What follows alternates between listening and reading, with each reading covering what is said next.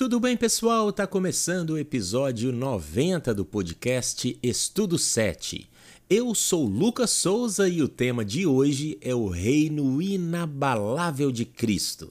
Lembrando que faltam apenas 10 para chegarmos ao episódio 100. A edição de hoje não é especial apenas porque é o episódio 90 mas porque chegamos ao ápice da Epístola aos Hebreus, onde aprendemos que Deus nos falou na pessoa do seu Filho, o mediador da nova aliança. No episódio de hoje, veremos que o juízo de Deus se aproxima. E fazendo alusão a Daniel 7, o autor de Hebreus afirma que Jesus recebeu um reino de Deus, o juiz, e vai compartilhá-lo conosco. Está no ar, Estudo 7.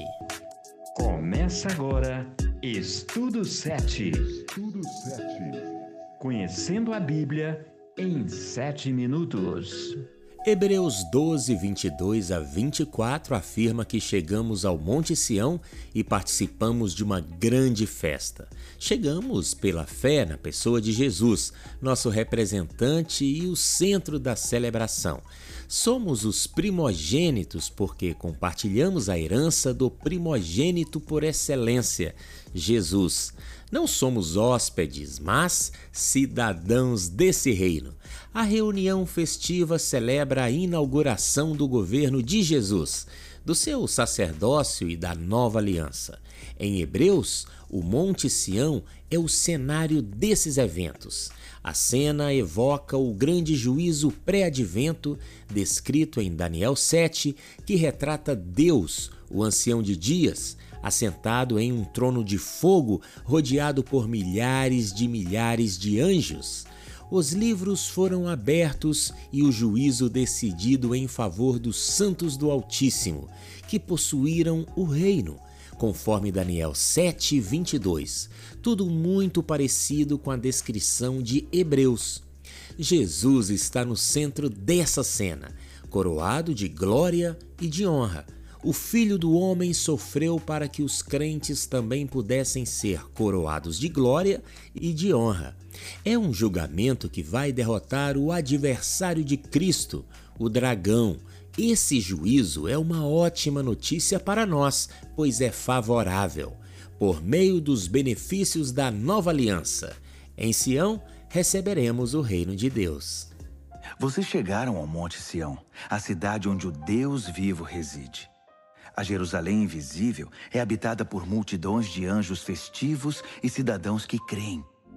A voz de Deus naquela ocasião sacudiu a terra até os fundamentos.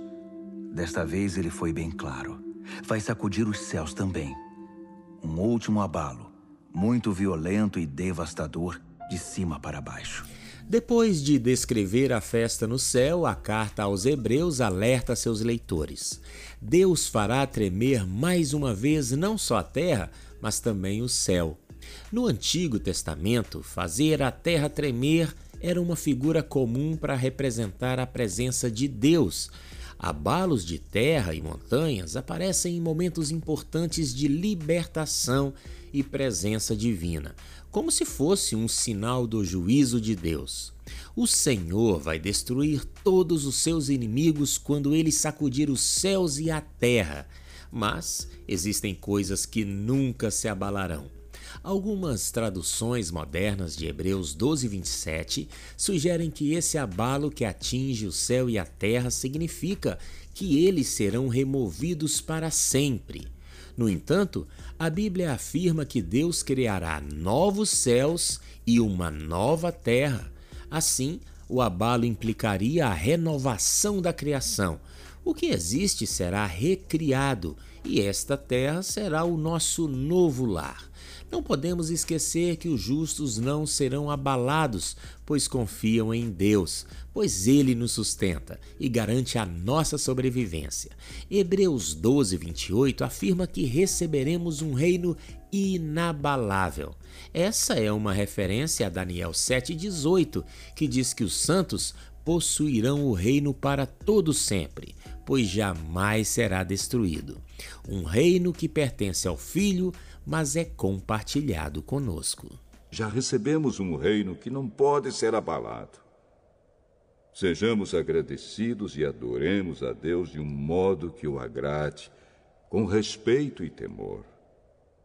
Porque, na verdade, o nosso Deus é um fogo destruidor. No sistema da antiga aliança, as pessoas mostravam seu arrependimento e gratidão por meio do sacrifício de animais. Mas Deus deixou claro por meio do salmista e dos profetas que o que realmente lhe agradava não era o sangue de animais, mas a gratidão, as boas obras e a justiça sendo colocada em prática. A carta aos Hebreus nos convida a adorar a Deus, oferecendo sacrifícios de louvor, confissão, ação de graças e boas obras, pois os crentes são uma nação sacerdotal que foi aperfeiçoada e santificada no sacrifício de Jesus. Isso cumpre o propósito original para Israel de ser uma nação sacerdotal por meio da qual Deus anunciaria as boas novas da salvação. Hebreus 13 descreve, em termos práticos, o que significa fazer o bem.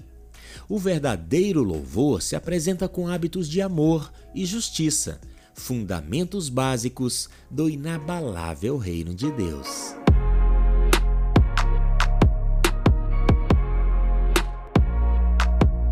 Chegamos ao final do estudo de hoje e no próximo episódio o último da temporada, vamos aprender a permanecer no amor fraternal de Cristo.